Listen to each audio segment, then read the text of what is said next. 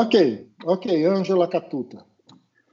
Ângela, o seguinte, nós estamos aqui dando uh, início a um, a um longo projeto não é, de sistematizar ideias uh, em momentos de, de tecnologia. Né? Quer dizer, atualmente a gente tem publicado uma série de artigos em revistas e coisas desse gênero, mas o que nós sabemos é que uma parcela considerável desses artigos eles são lidos por um número muito pequeno de pessoas e que a influência então dessas ideias, a necessidade dessas ideias, né, a importância delas hoje em dia, é, de alguma maneira passa também por outros canais, outros, outras relações, outras coisas.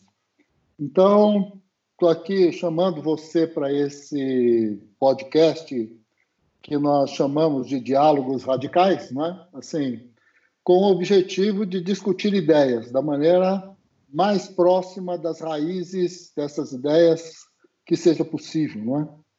Porque, de alguma maneira, acho que o nosso país e, e, e os temas com os quais nós tratamos, eles estão exigindo que a gente coloque a mão no fogo, não é? Assim, essa é a ideia. Então, antes de mais nada, queria que você se apresentasse, não é? brevemente aí, da maneira mais tranquila possível, né, para que ficasse aqui gravado e depois a gente começasse o nosso bate-papo, ok? Vai lá. Tá.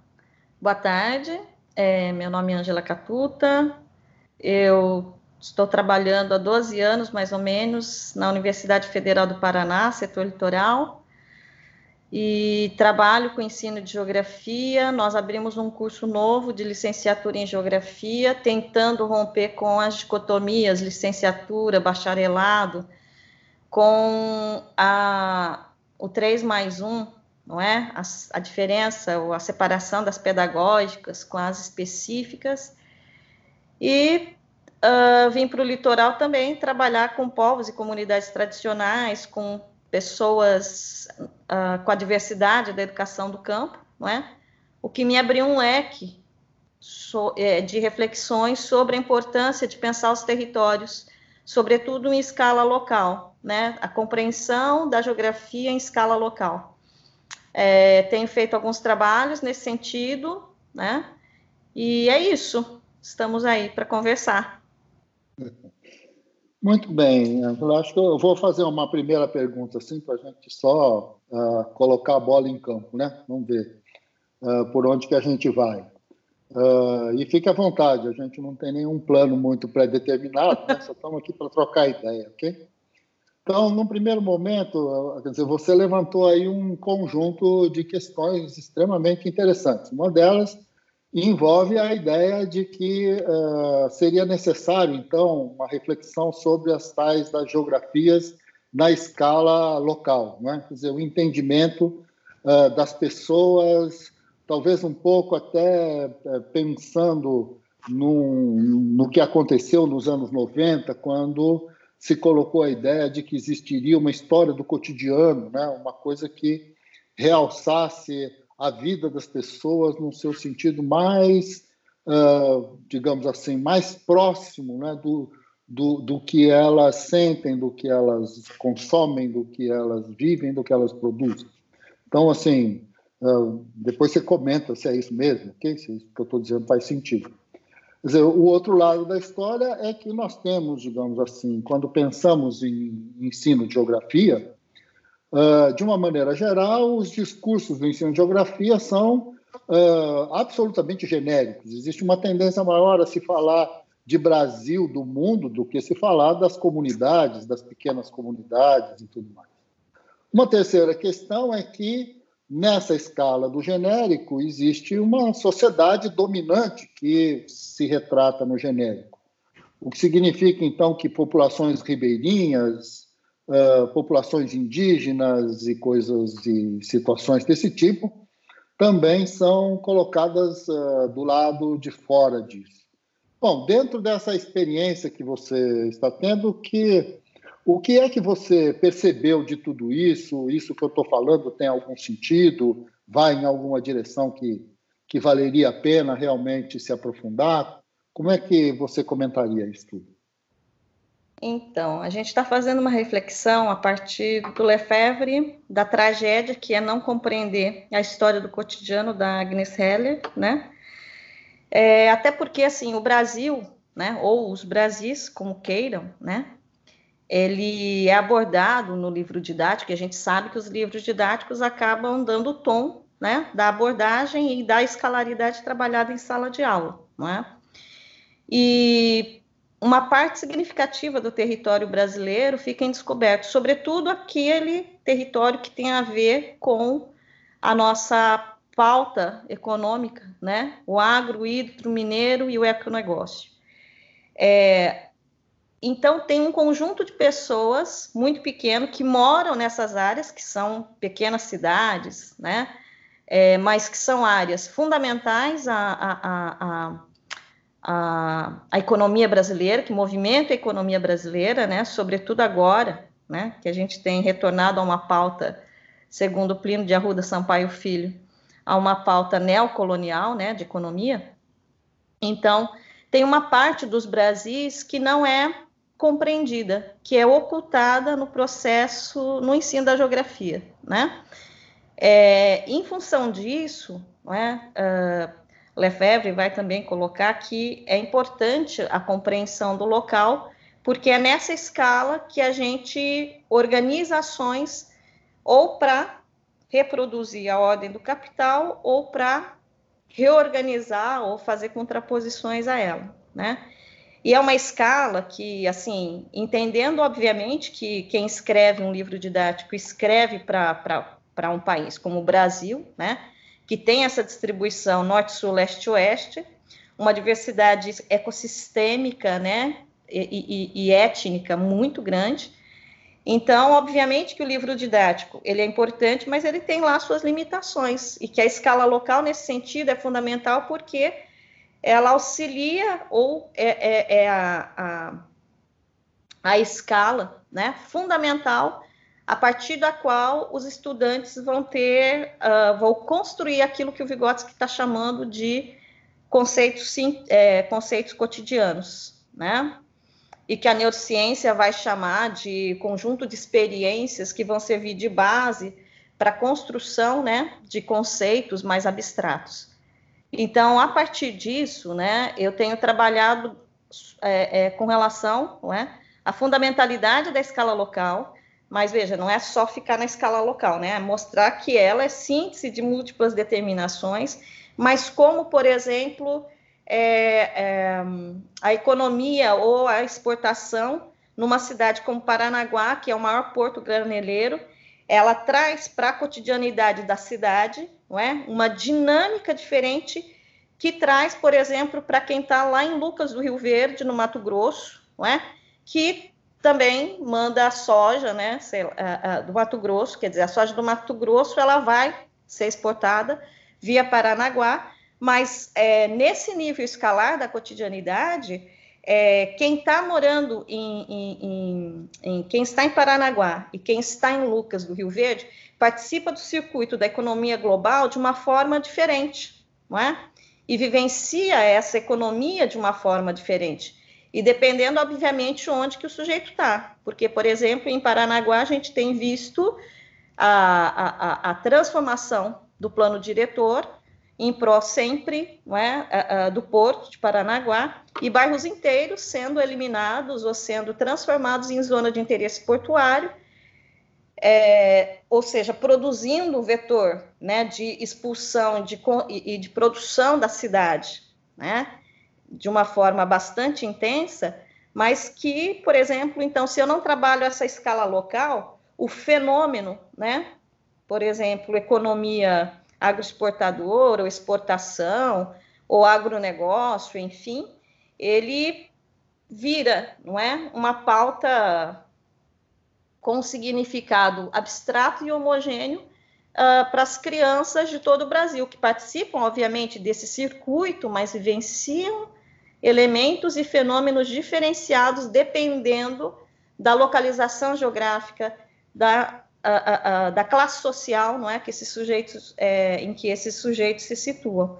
Então, nesse sentido, a gente tem feito um trabalho da importância, né, do ponto de partida ser a escala local, até porque, é, numa perspectiva da neurociência também, né, o conjunto de experiências que a gente tem vai estar tá organiza, organizando sinapses, não é?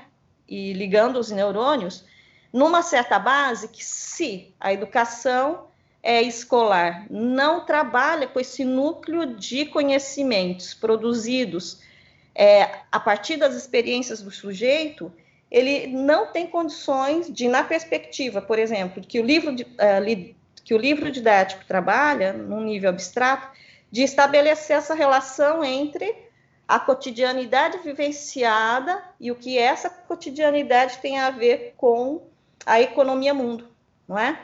Então, em geral, a tendência, até porque nós somos formados assim, não é? É a gente pegar e ficar no plano mais abstrato possível. Há vários livros didáticos, inclusive um que Armando Correia, nos anos 80, se eu não estou enganada, produziu, que iniciava com a escala local, mas que, assim, foi um fracasso de vendas exatamente por conta da dificuldade dos educadores e educadoras fazerem essa ponte entre, não é? A escala mundial, o abstrato que está lá no, no livro didático e o que acontece na realidade, sei lá, daquela cidade que tem 10 mil habitantes, não é? Então, é uma escala bastante complexa e que desafiadora e que necessita né, ser pensada no processo de formação docente para mim hoje ela tem sido assim o ponto de partida, né? E o ponto de chegada para compreensão, não é? é, é, é da, do local nessa economia mundo, na escala mundo, né?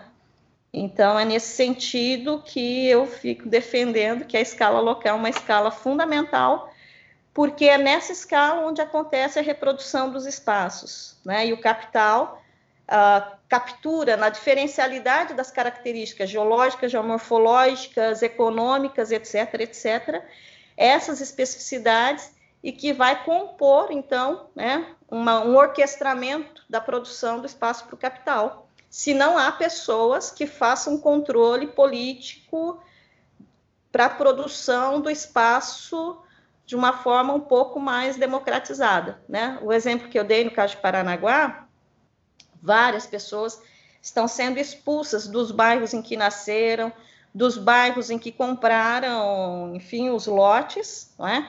estão sendo colocadas ou realocadas em locais de pouquíssima infraestrutura, enfim, não é? Muitas não compreendem como é que o espaço urbano é produzido e quais são os mecanismos de intervenção, não é, é na produção do espaço urbano.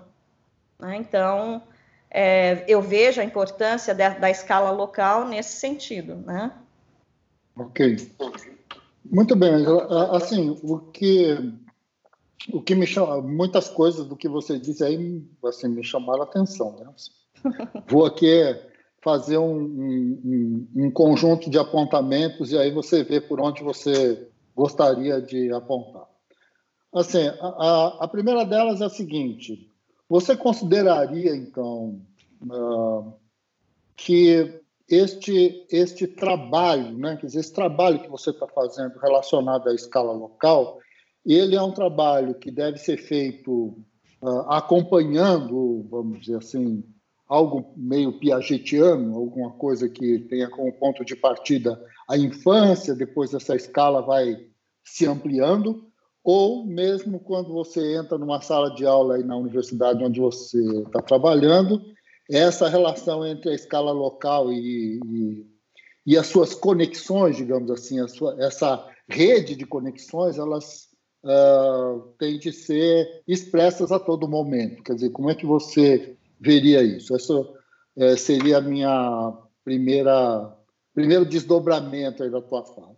Um segundo desdobramento, e que assim, você é uma pessoa que já publicou muita coisa sobre esse tema, bastante delicado e me parece de fundamental importância na nossa conversa, que é o uso da cartografia, quer dizer, uh, em que medida a cartografia é linguagem básica, suficiente ou não, uh, na percepção dessas diferentes escalas, né? Quer dizer, pensando no que é, digamos, o agronegócio no Brasil, quando se pensa no agronegócio no Brasil ou na Amazônia, de uma maneira geral, ou o sentido de Nordeste, ou o sentido do Sudeste e a sua indústria, ou seja lá o que for, essas generalizações brutais, né? Quer dizer, a ausência dessa percepção das diferentes escalas de que se compõe um fenômeno, é, o uso da cartografia permitiria um avanço nesse sentido? Não permitiria?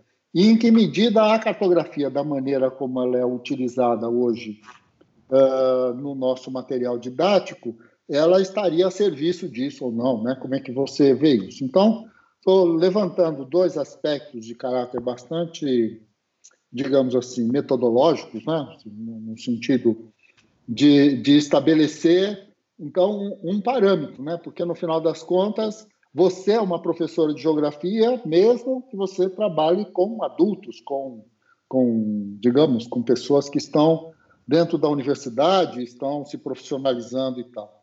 Por outro lado, você tem a necessidade ou a possibilidade de se usar a geografia lá no primeiro ano do ensino fundamental como uma ferramenta básica do processo de alfabetização da criança, de letramento, e tudo mais. Então, nesse sentido, é, queria, se você puder, fazer, uh, vamos dizer assim, contar para a gente o que, que, você acha dessa confusão toda, que é né, essa, essa coisa do, das escalas do ensino, da escola e, da cartografia, né?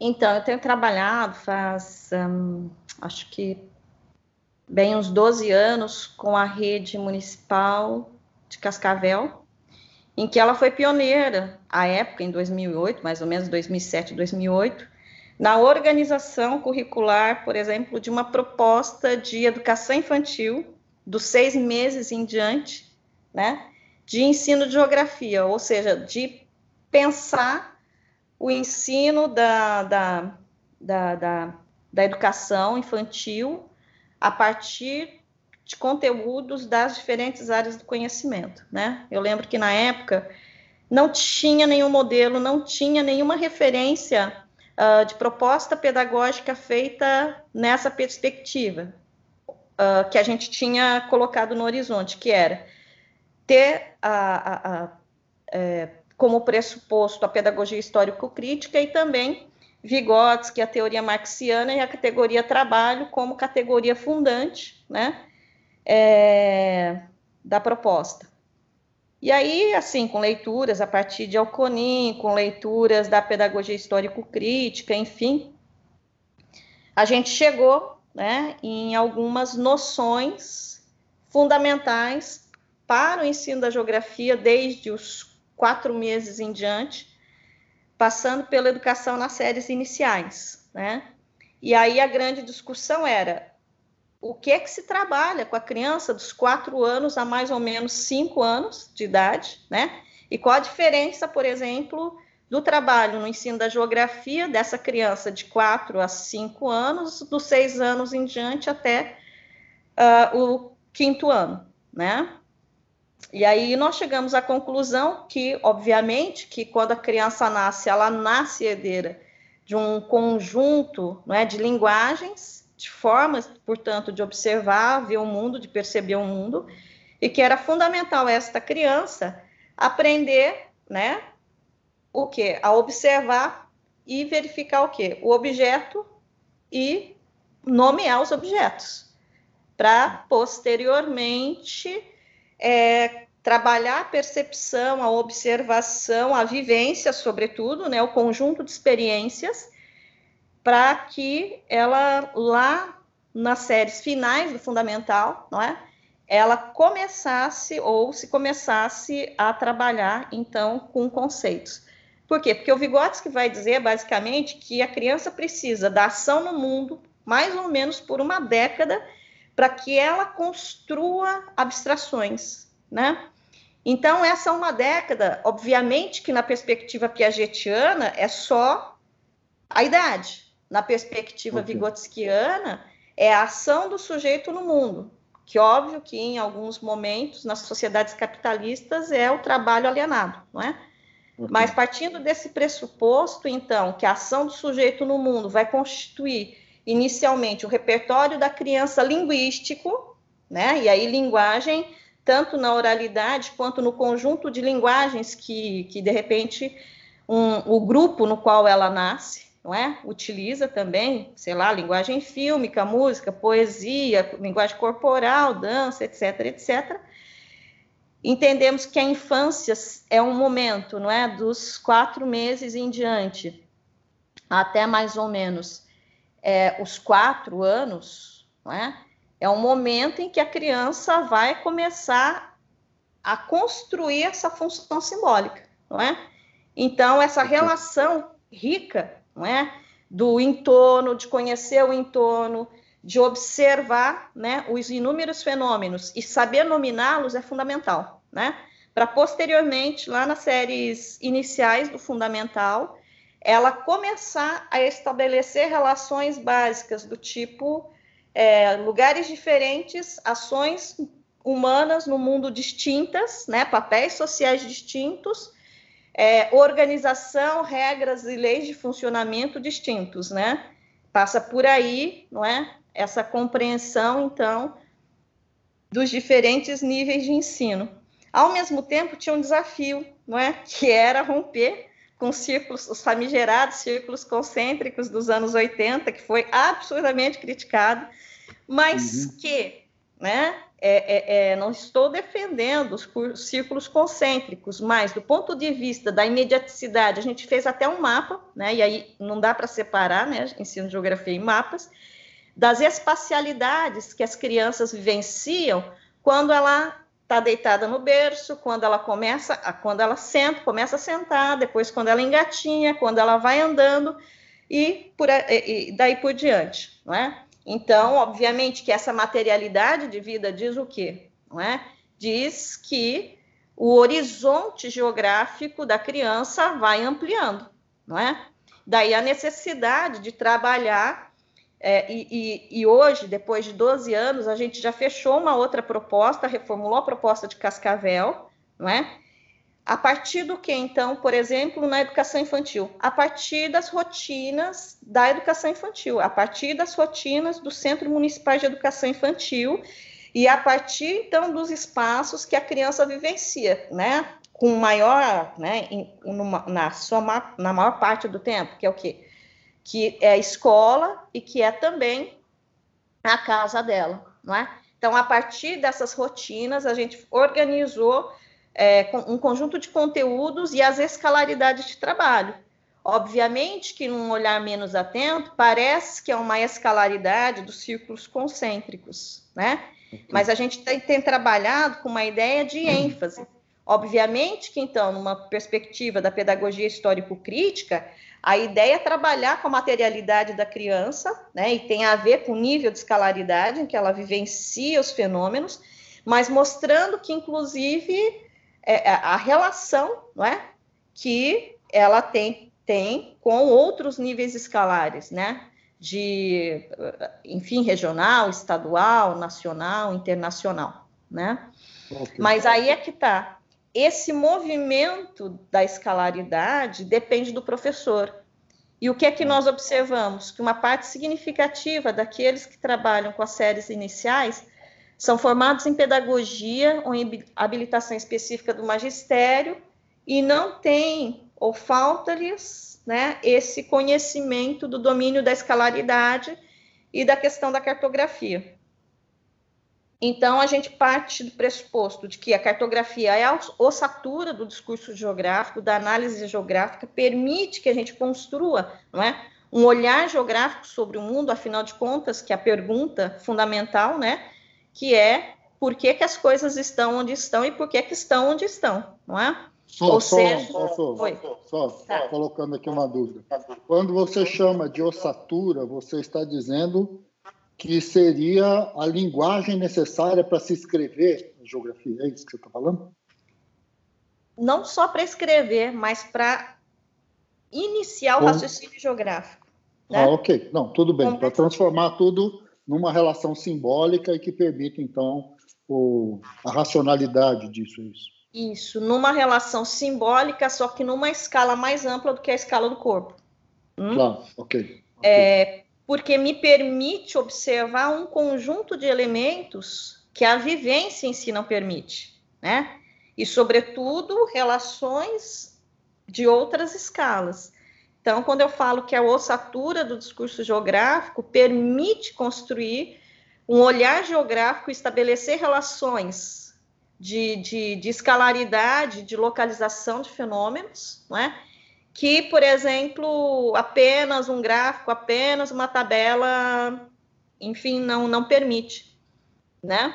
Por exemplo, se eu sobreponho um mapa do Brasil de conflitos no campo, em áreas de acampamentos e assentamentos, coloco mais um outro layer, que é conflitos de, de com, é, com, os, é, com é, nas terras indígenas, e coloco também né? Obviamente que isso parece uma heresia do ponto de vista da técnica cartográfica, mas do ponto de vista da análise cartográfica faz muito sentido, porque aí se eu coloco também um layer uh, dos minerais no Brasil, não é? Uhum. é? E das terras quilombolas, né?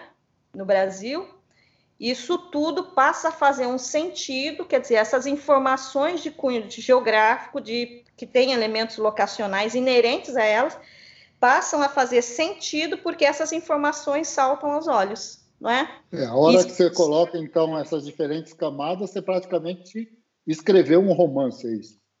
Sim, não é? Só que não é só ter um mapa, né? O que a gente vê também é livros didáticos que não fazem análise do mapa ou do diagrama, enfim, né? não estabelecem essa, esse diálogo com, com, com os dados espaciais, né? E também professores que não conseguem, isso eu vejo inclusive em dissertações, em teses, que está lá, coloca um mapa, né? Um mapa riquíssimo, mas não transforma esse mapa em texto, né? Num outro texto, de, ou seja, numa análise geográfica, não é? que permite compreender aquelas localizações e a relação, né, mais importante, a relação entre as localizações dos diferentes fenômenos, né? Que no meu entender é isso que é fazer geografia, né? Ok, ok. Uh, bom, uh, uh, eu sou, fui e continuo sendo, pelo menos até o momento, autor de livro didático, né? Então, nesses últimos, acho que desde 1970 e, não, 87 aproximadamente, uh, junto lá com, com o Diamantino, o Marcos de Carvalho e tal. Dizer, a gente andou fazendo um esforço brutal de conquistar justamente isso, a possibilidade de transformar o mapa num, num, num texto fonético, digamos assim, e transformar então o texto no mapa, não é? Quer dizer, todo todo o imagético, né, digamos, de um livro tem que virar um texto com palavras, com o uso das palavras e as palavras têm que se representar enquanto uma topologia, enquanto uma localização e etc.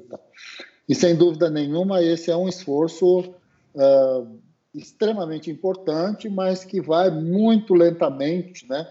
enquanto uma necessidade, até em função não só da formação de professores da educação infantil, seja lá o que for, mas dos professores também especialistas que estão no, no ensino fundamental, na segunda fase do ensino fundamental e daí para frente e tudo mais.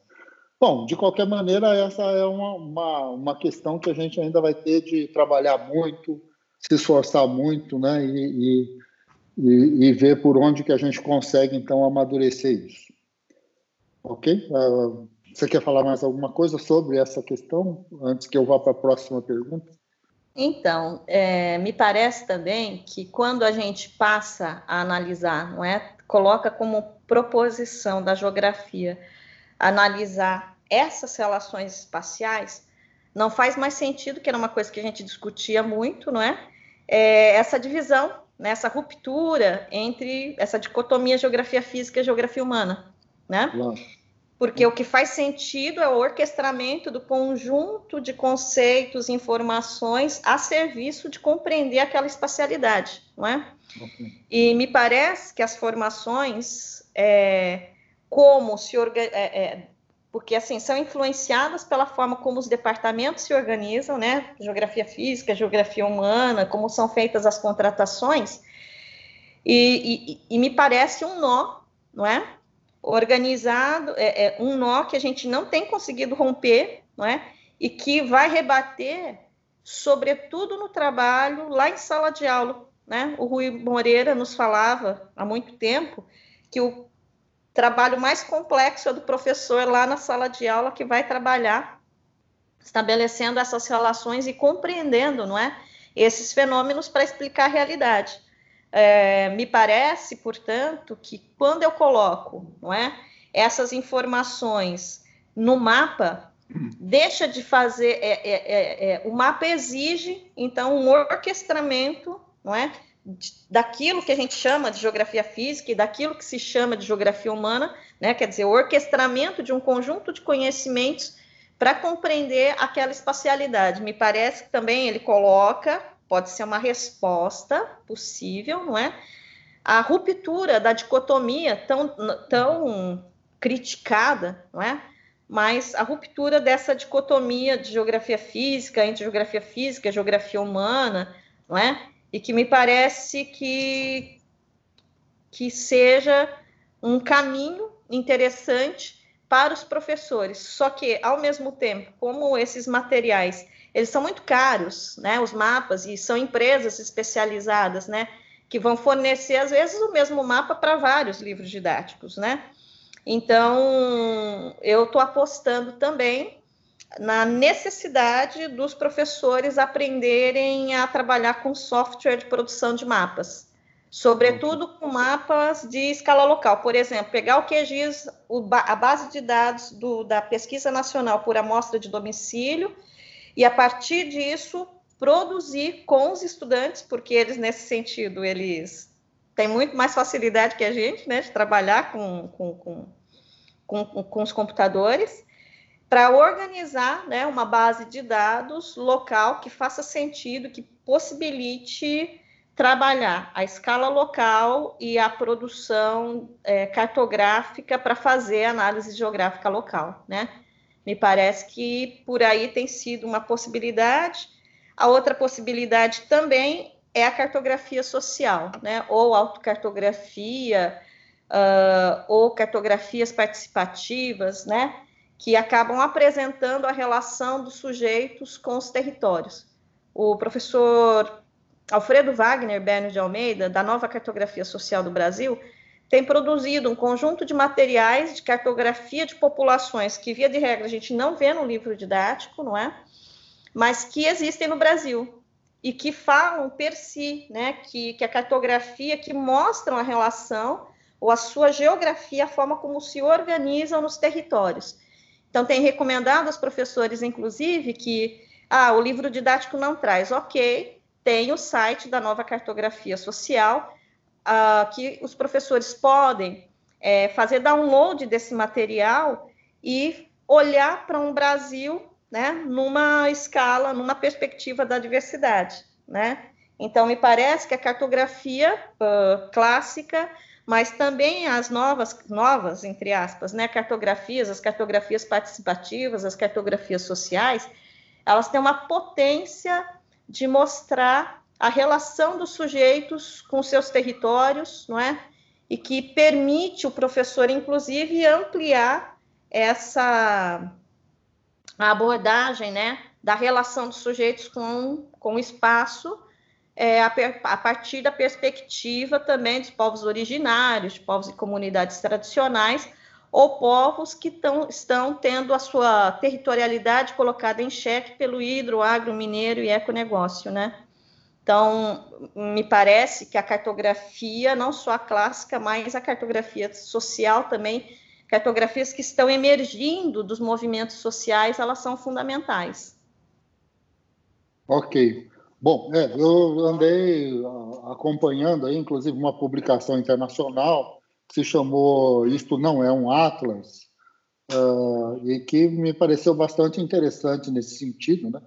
Uh, onde de, diferentes povos, com diferentes leituras, com diferentes possibilidades, construiu uma série de cartogramas, bom, de leituras de si próprios e do mundo e tal, coisas bem interessantes que acho que são experiências né, que estão surgindo e que, inclusive, a tecnologia tem permitido que uh, isso se torne público, né? acho que fundamentalmente isso. Né? Assim, nós tivemos em São Paulo um movimento que não foi um movimento generalizado, mas que teve um papel importante em determinados grupos de adolescentes, né?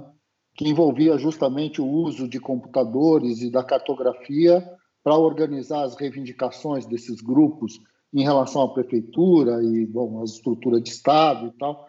Então, tem todo um trabalho, né, uma relação com a cartografia que é extremamente importante.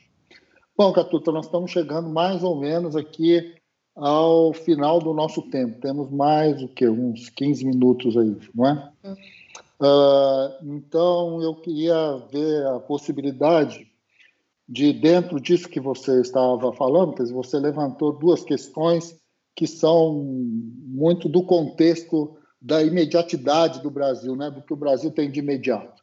Uh, ao, ao, dar os exemplos aí com relação à questão do porto e da produção do agronegócio, né, do Porto de Paranaguá, ou então pensando nas populações originárias, né, como, como você chamou, e, e tudo mais, quer dizer, dentro dessa perspectiva, né, dentro desse contexto né, de uh, às vezes de um protagonismo né, que existe de fato, porque ele sempre existiu e, e de alguma maneira não tem como, como uh, negá-lo, mas que vai sendo esquecido pela literatura, vai sendo deixado de lado pelo, pela máquina de Estado, pelos, pela Base Nacional Comum Curricular e coisas estranhas desse tipo, não é?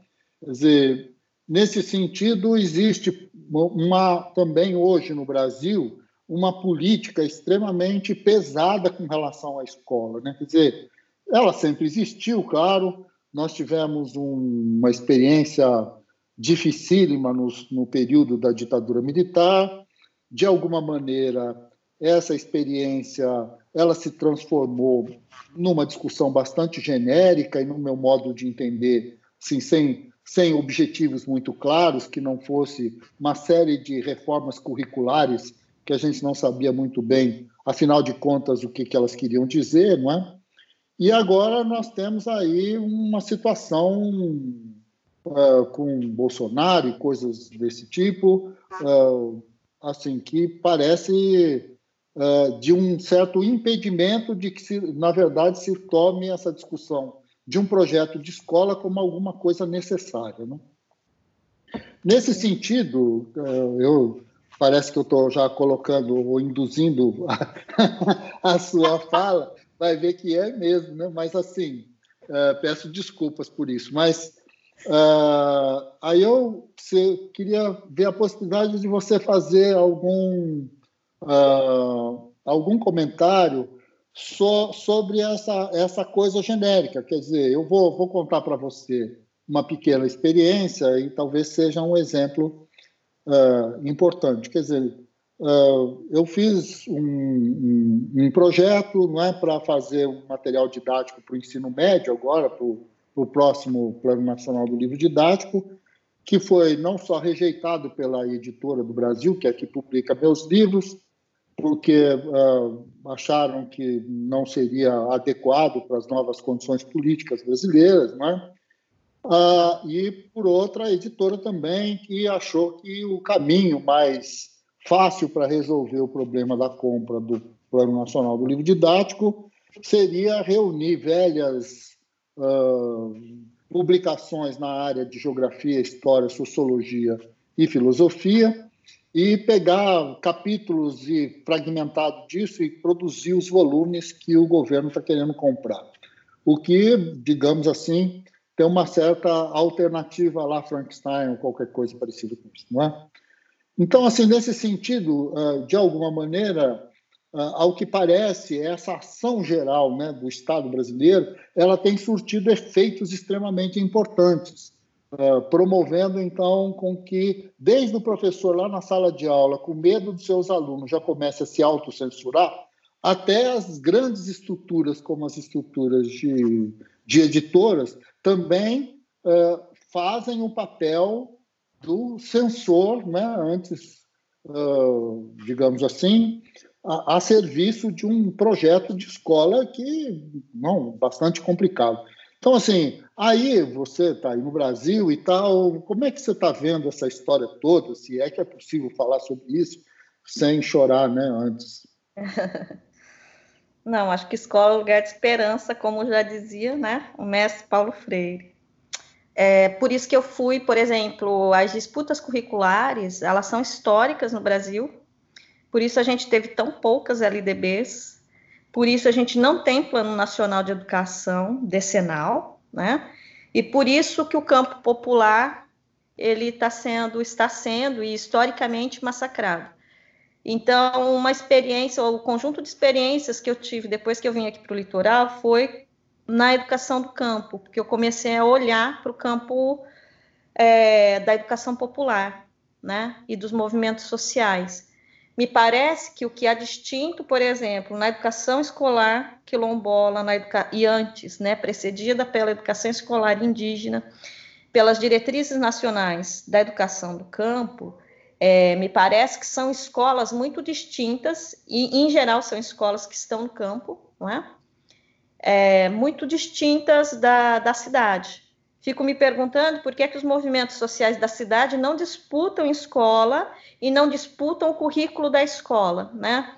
Nesse sentido, o MST e os teóricos, pesquisadores do MST, eles têm uma tese que me parece fundamental, que se muda a população da escola, não é? é então, da escola moderna entre a classe trabalhadora, teria que necessariamente mudar, é, é, é, é teria que necessariamente mudar um currículo escolar, a organização da escola, não é? Se não muda, né? Se não muda, há um processo então intenso de ideologização, por quê? Porque o local social, e vou dizer sócio-territorial, é, em que se situam as diferentes classes sociais são completamente distintos. E me pareceu muito evidente, então, a partir desse contato com a educação escolar quilombola, com a educação escolar indígena, com a educação do campo, que, uh, por exemplo, vamos tomar como exemplo a indústria. A indústria apresentada na maior parte dos currículos do Brasil e na maior parte dos livros é uma perspectiva a indústria como padrão de desenvolvimento, como elemento fundante do desenvolvimento econômico, não é? É uma perspectiva de uma classe social, porque o operário ele não vê, ele não percebe, né? É, o lugar sócio-territorial dele é distinto, ele está lá no chão da fábrica. Enquanto o sujeito que está no chão da fábrica, ele até pode ter representação de que indústria é igual desenvolvimento, mas também ele tem a representação e a vivência não é, de que indústria significa exploração da mão de obra da classe trabalhadora, da classe operária. Não é? E me parece que é, é, quando você não coloca não é, essa questão, ou seja, a tese de que o conhecimento não é neutro e de que estar nos lugares implica em estar em lugares distintos e que as diferentes classes sociais ocupam territórios distintos, não é? é, é, é, é nos lugares, é fundamental. Por quê? Porque senão a, a, o que ocorre na maior parte das vezes é um, um ocultamento. O que, que é o campo brasileiro? Ora, o campo brasileiro é o conjunto né, de latifúndios, é o conjunto de, de, de empresas do agronegócio? Sim, mas o Brasil também, né, o campo brasileiro, ele tem um campo indígena, tem os campos quilombola, tem o campo não é? do pequeno agricultor, do agrofloresteiro, de quem faz é, agricultura orgânica, etc, etc. É um campo muito mais diverso, não é? E, então, há um processo de ocultamento não é? e de neutralização da narrativa geográfica em relação aos territórios. Não é? Por exemplo, tem um trabalho de uma amiga minha que ela fala sobre a reforma agrária no Paraguai, é, e da necessidade de pensar uma reforma agrária na perspectiva guarani, muito diferente de uma reforma agrária na perspectiva do campesinato. Né? Por quê?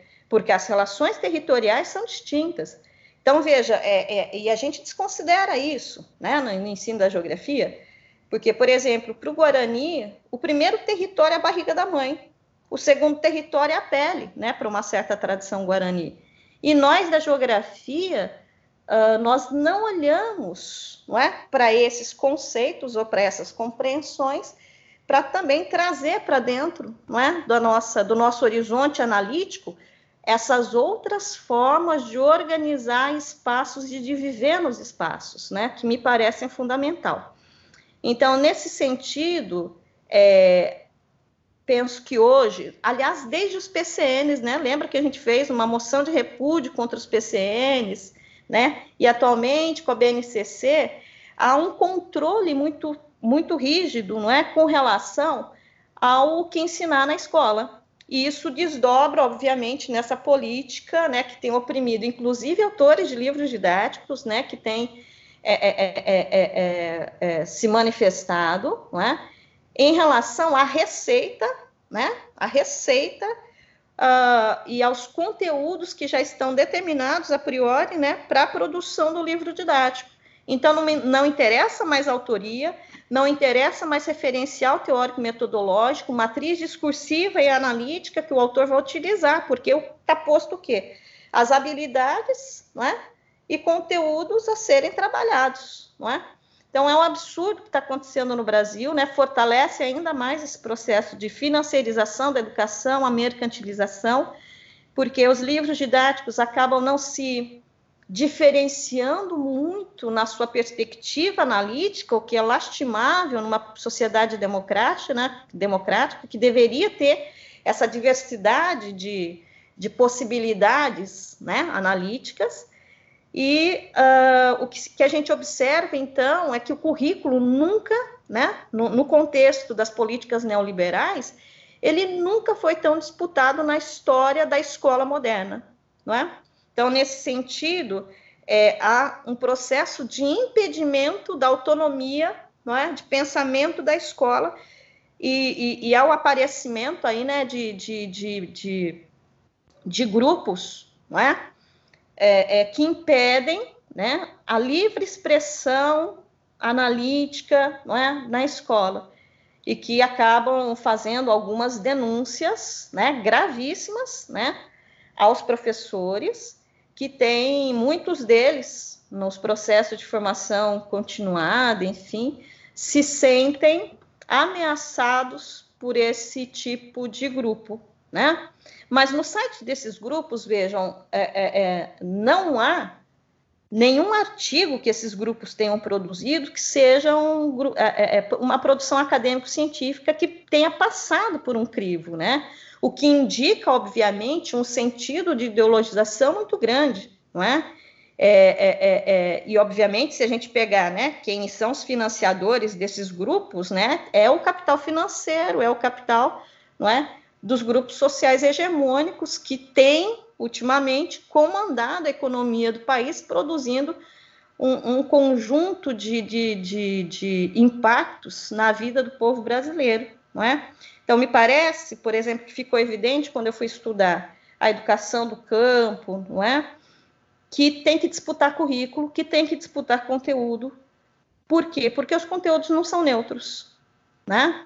Hoje, mais do que nunca, a gente observa que determinadas pautas são fundamentais não é? para a compreensão uh, uh, do projeto de país, não é? que desde o golpe de 2016 não é? tem se colocado como um processo de internacionalização da economia, né? sobretudo, vamos pegar um exemplo das, da, das mineradoras, não é? que tem assolado as terras indígenas, que tem assolado né, as áreas onde nós temos recursos minerais e que não são áreas desabitadas, né? Ao contrário do que historicamente o discurso do colonizador coloca, né? Que, na, é, é, que são um conjunto de florestas desabitadas. Não são, nunca foram, não é? Nunca foram.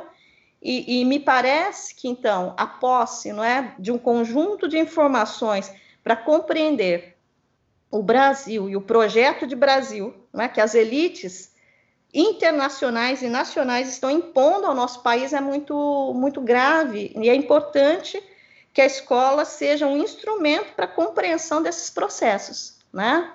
Então, nesse sentido, me parece que, por exemplo, no campo popular, as escolas do campo, sobretudo as escolas é, é, é, organizadas nos territórios de luta pela reforma agrária, nas escolas itinerantes que não tem muito controle do Estado, ali tem experiências extremamente interessantes, não é?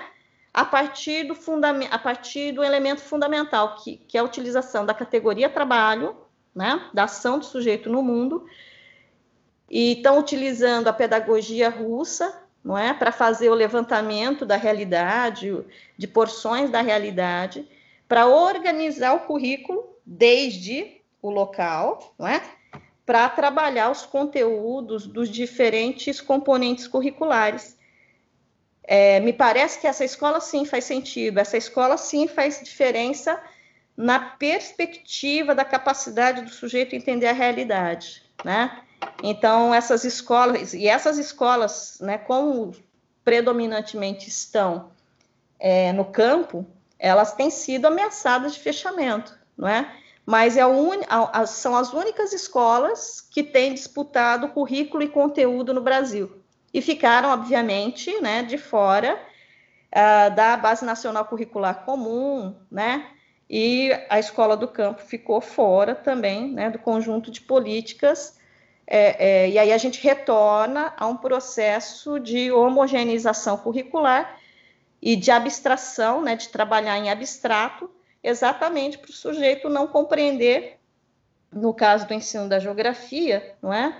O, a, a, a, as espacialidades ou a produção do espaço no local onde o sujeito vive, né? Então, me parece... ao problema de escala.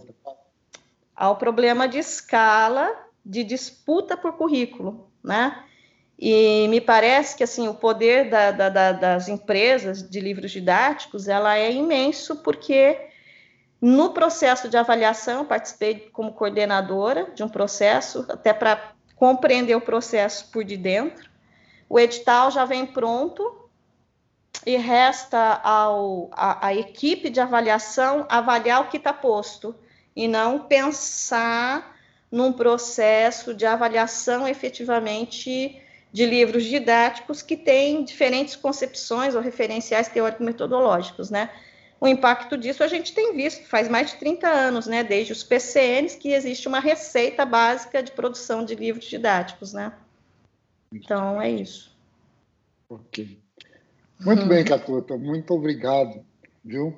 É, espero que as pessoas, à medida em que vão aí escutando essas entrevistas, uh, vão colocando aí questões e se houver questões dirigidas diretamente a cada um de nós aqui, nós vamos aí fazer outras entrevistas, a gente se reúne de novo, tenta responder aos dilemas que, que a gente acaba criando na cabeça dos outros, né? que é mais ou menos a nossa função nessa vida, não é?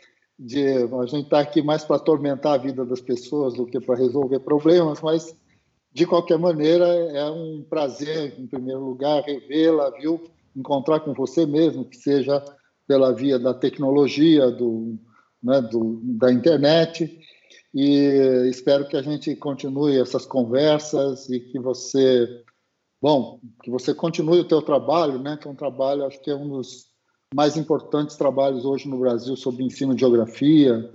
Né? Você é uma pessoa importante no meio disso.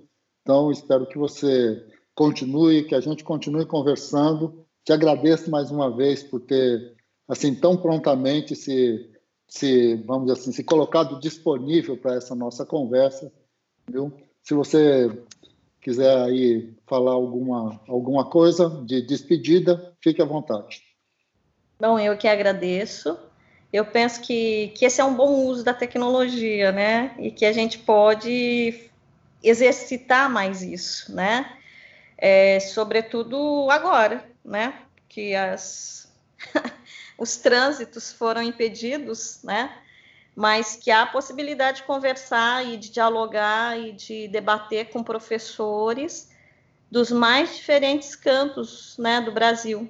Isso é extremamente importante, porque lembra nos anos 80, 90, né? A discussão ficava ali, né? Alguém, uma pessoa gravava na fita cassete, né? E hoje é uma possibilidade, inclusive, de interação. Parabéns pelo espaço, gratidão pelo convite, não é? E, sei lá, seguimos aí conversando sobre esses temas. Ok, muito obrigado, Catuta. Até, até uma próxima. Até um próximo. Ah.